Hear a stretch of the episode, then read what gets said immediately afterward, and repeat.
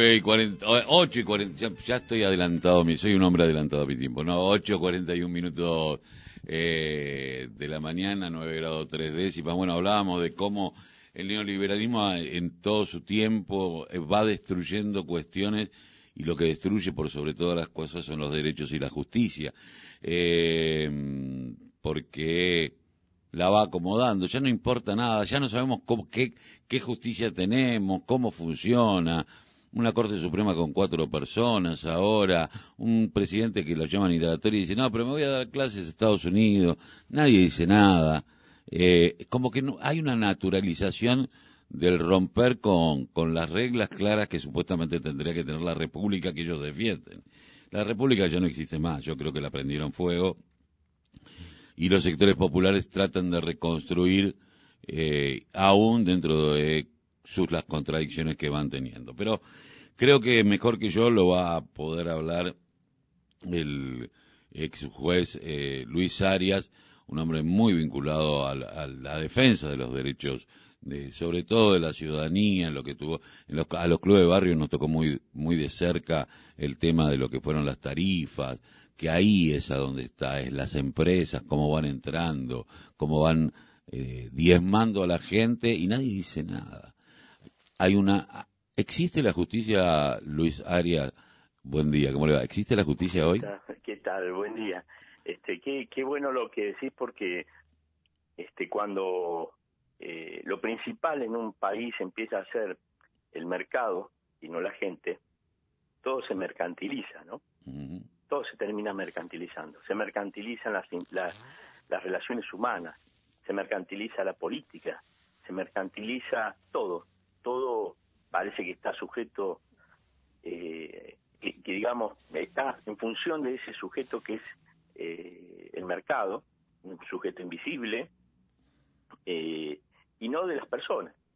Y, esto es lo que vivimos en este tiempo, ¿no? no solo en Argentina, es un poco lo que vivimos en el mundo.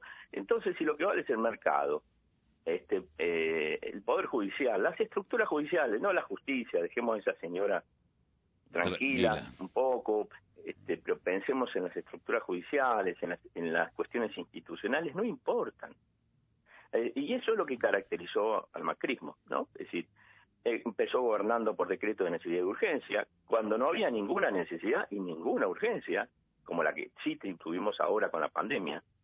Había ninguna necesidad, en tiempos de normalidad el tipo gobernaba por decreto de necesidad y urgencia le importaba un carajo el Congreso de la Nación, que esas personas hayan sido elegidas por el pueblo, este, y no se endeudó a 100 años, también, sin pasar por el Congreso, eh, avasalló, espió, espió a todo el mundo, por eso ahora está procesado, por eso ahora lo cita, por espiar a los familiares del Ala San Juan, a una, a una pobre gente que perdió un ser querido, ¿no?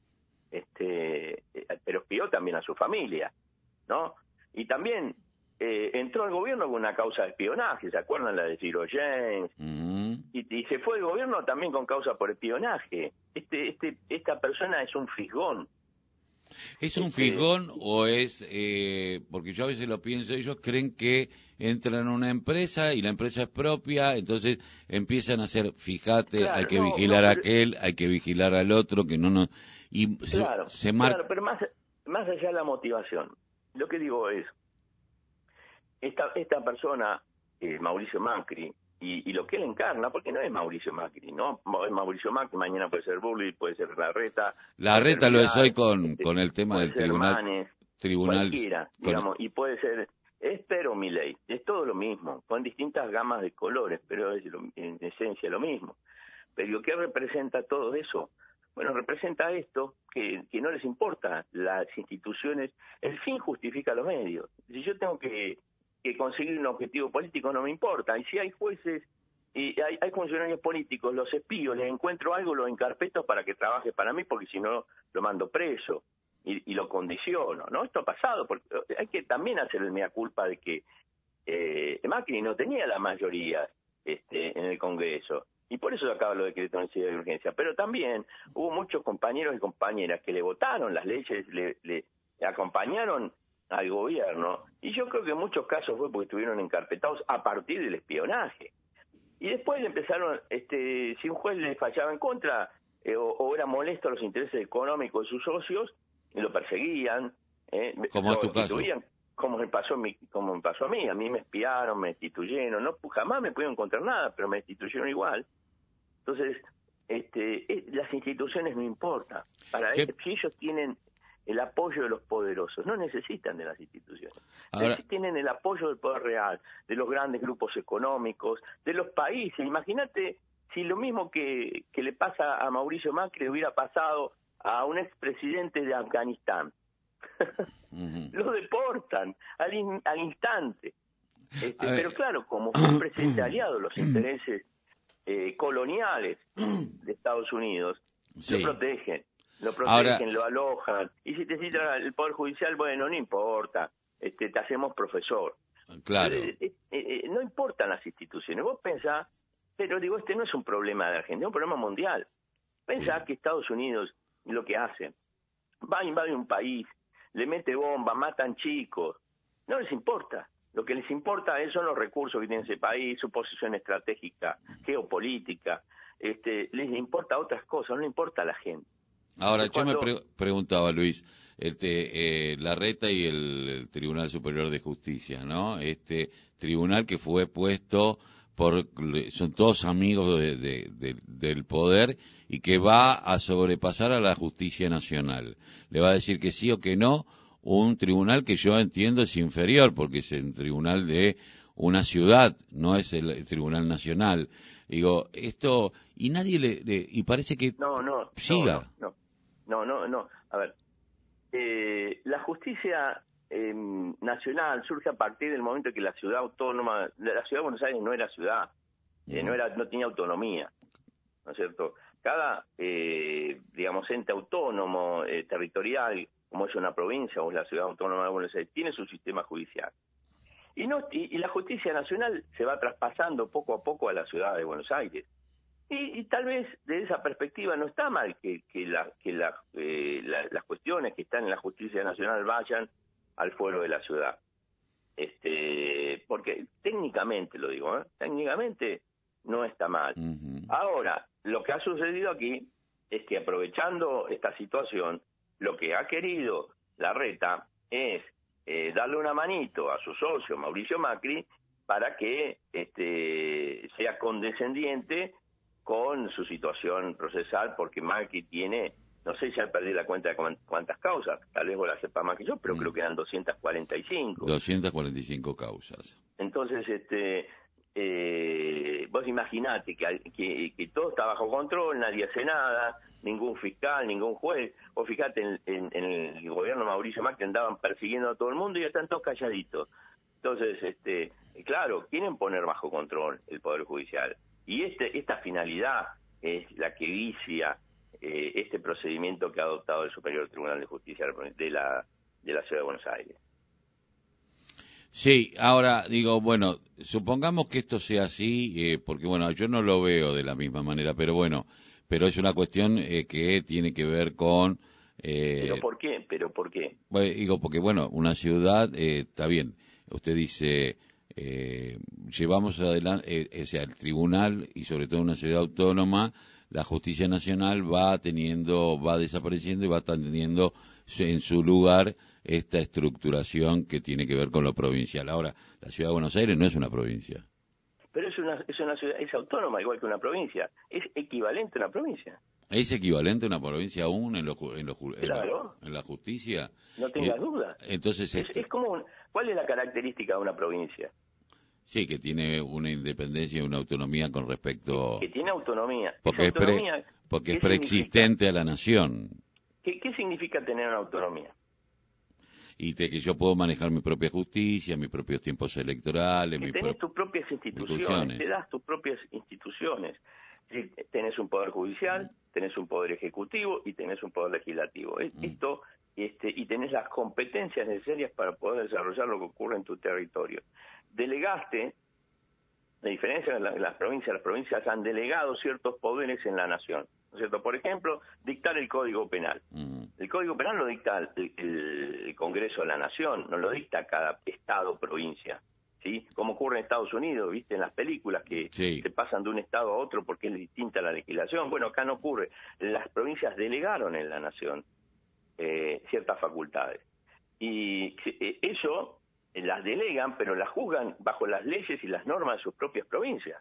Es decir, vos tenés un problema penal eh, en la provincia de Buenos Aires y no te va a estar juzgando la justicia federal, te va a estar juzgando la, la, la justicia, el Poder Judicial de la provincia de Buenos Aires, los fiscales, los jueces, aún aplicando una ley nacional. ¿Se entiende?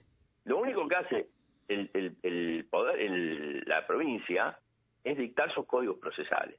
Nada más. Pero la legislación de fondo, el Código Penal lo dicta el Congreso de la Nación. Bueno, en la Ciudad Autónoma de Buenos Aires es lo mismo. Este, es absolutamente igual. O sea que no está mal lo que- Tiene un poder lo- ejecutivo, tiene un poder legislativo y tiene un poder judicial. No está mal Entonces- entonces lo que votó, lo que votaron los legisladores. No, en- no, desde el punto de vista técnico, y ahí nosotros es donde tenemos que tener cuidado, no está mal desde el punto de vista técnico, no está mal. Lo que está mal es la finalidad y el contexto en que lo hace, que para lograr la impunidad de Mauricio Macri. Eso sí está mal, Ahora, eso es una interpretación política. claro. Eh, Es- las es interpretaciones políticas en la juego de las justicia. instituciones, es aprovechar el juego de las instituciones para salvaguardar la figura de, de una, de una personalidad política afín a los intereses de quien gobierna. Pero eso es lo que está mal. Pero el mecanismo en, en sí mismo este, no merece objeciones. Eh, Desde el punto de vista técnico, ¿eh? usted entonces no, eh, pe- no, no aportó a la, a la marcha de ayer. No, no, no, que- eh, no, no es que yo no aporte nada. Yo estoy en contra de esa medida en el contexto que se realiza y con la finalidad que se realiza. ¿no? Yo no estoy a favor de la medida. Está bien. Este, ¿Y cómo se salda? digo- ¿Cómo lo se que digo es, no sí. mezclemos la cuestión técnica con la cuestión política? confunde con la cuestión política, que es muy diferente. Ahora, ¿cómo se salda esto? Porque si técnicamente está dentro de, dentro del marco de la ley, eh, la posibilidad de que la legislatura porteña eh, te- hiciera lo que hizo, digo, ¿cómo se salda esta situación? Mirando los jueces que se eligieron, en todo caso, que tienen alta vinculación con alguien en particular.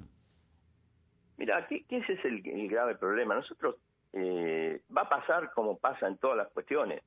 Eh, lo que decida el Superior Tribunal de la Ciudad de Buenos Aires no va a ser una sentencia que de- definitiva en el sentido de que puede ser, puede llegar a la Corte de la Nación a de los recursos extraordinarios. ¿Se entiende? Esa es la instancia federal que va a controlar la decisión del Superior Tribunal. Ahora, el problema que tenemos precisamente es la Corte Suprema de la Nación. Ahí es donde tenemos que, que efectuar los cambios correspondientes. Y no con una finalidad política de obtener jueces afines, ¿eh? porque no es tampoco lo que hizo Néstor Kirchner. ¿no? Pensemos cuando formó aquella corte tan linda de 2003, la Ujú. mejor corte que tuvimos, la que dio las mejores fallas, las mejores sentencias, aún con Lorenzetti, aún con Hayton de Noraco, pero había otros jueces como Zaffaroni, ¿no? Este, y, y bueno, eh, yo creo que hay que lograr ampliar el número de jueces de la Corte y lograr una diversidad que hoy no tenemos. Porque más allá de Hayton, este, lo que existió y lo que existe en la Corte es un discurso jurídico único. No tienen diversidades. Entonces, Claro. yo siempre digo, si hay un juez como Rosenkrantz, que, cuya, cuyos antecedentes han sido eh, la defensa de los grandes medios de comunicación, la defensa de los grandes grupos económicos, de las minorías poderosas, bueno, está bien que esté en la corte, que esté en la corte, pero yo también quiero un juez o una jueza indígena, quiero un juez o una jueza, que, eh, digamos, de las minorías sexuales, quiero un juez o una jueza que haya sido este, un, un militante, ¿por qué no?, de los derechos humanos, de los derechos sociales, que se haya dedicado, que sus antecedentes estén vinculados a la protección del medio ambiente, haber realizado acciones que tengan que ver con el bien común y no con el interés mezquino y particular de los grandes grupos económicos de los medios de comunicación, como el caso Rosenkrantz. Entonces, digo, lo que nos está faltando la Corte es una pluralidad de visiones acerca del derecho que enriquezcan el debate jurídico y que piensen más en, en los ciudadanos que en proteger los intereses de los poderosos. Y esto es lo que no tenemos en la Corte. A mí no me preocuparía tanto en la cuestión de la ciudad de Buenos Aires si tuviéramos una corte que controlara esas decisiones, una corte plural, una corte que se ponga al lado del ciudadano. Yo creo que ese es el objetivo que nosotros tenemos que lograr en este tiempo. No hay que pensar en la destitución de estos jueces, estos jueces ya están, tenemos que ser respetuosos de eso, no hay mayorías en el Congreso para hacerlo. Tenemos que sí eh, reformar eh, la ley de, orgánica del Poder Judicial para poder ampliar el número de jueces de la Corte y pasar un proceso de selección con candidatos y postulantes eh, que, y candidatas que, se estén discutiendo hoy. Digamos, hoy tendríamos que tirar sobre la mesa varios nombres, empezar a discutir quiénes, generar cierto debate y consenso social eh, en torno a quiénes deberían ocupar esos, lugares tan importantes, ¿no? Ah, con la vacante de Hayton y en una eventual ampliación de la Corte. Eh, ¿Usted cree en la Corte como, eh, bueno, en muchos estados de Estados Unidos y en Europa son amplias las Cortes y hasta llegan a tener 15 miembros? Sí, pero digo, poner 15 miembros, todo con un mismo perfil, no sirve. Claro, exactamente. Entonces, lo que tenemos que buscar es la diversidad. Porque ¿sabes qué es lo que pasa? volvemos al principio. El sistema termina económico, dominante, termina apropiándose de las instituciones. Este, termina apropiándose no solo de la Corte, termina apropiándose de la política. Vos fíjate lo que pasó con la ley de etiquetado. ¿Por qué el, Junto no, no dio quórum para que se para sancionar algo tan importante como la ley de etiquetado, donde la gente sepa realmente qué es lo que está comiendo? ¿Y, y, esto a quién benefició? Y benefició a las grandes empresas alimenticias. O sea que que eh, lo que hizo Juntos es defender los intereses de estas empresas alimenticias en vez de defender los intereses de la gente. Y esto es como se maneja la política hoy, a través de los lobbies, a través de las presiones. Este, ser candidato hoy es muy difícil si no tenés dinero. Nos cuesta, a nosotros nos cuesta muchísimo este, poder instalar nuestras ideas, poder debatirlas, este, porque todo está mercantilizado. Entonces, este, digo, eh, hay que luchar contra eso y evitar que, estos, estos intereses pequeños, reducidos, eh, prevalezcan y hagan eh, valer su poder al momento de designar jueces en la Corte o cualquier otra cuestión institucional. Luis, le agradezco mucho haber pasado por la voz aquí en la mañana de la radio de la Unión Nacional de Club de Barrio. No, por favor, muchas gracias a ustedes. El ex juez Luis Arias, bueno, hablándonos un poquito de lo que significa todo esto que es la corte. Bueno, en diez minutos vamos a, después del tema musical, porque venimos como atrasaditos, ¿no? Eh, como que se nos corrió un poco el eje. Eh, no somos justos, no somos justos. Me interesó mucho esto de que el tema pasa por la Suprema Corte y que haya miembros de la Corte que representen diferentes intereses, que eso es lo que tendría que ser. Eh, 8.59 de la mañana, eh, 9 grados 3 décimas la temperatura, para se esperan 18 grados. Vamos a ir a un temita musical, una tandita, y en un ratito vamos a meternos con el tema turístico y el tema de los abuelos y PAMI. ¿Sí? ¿Puede ser? Muchísimas gracias.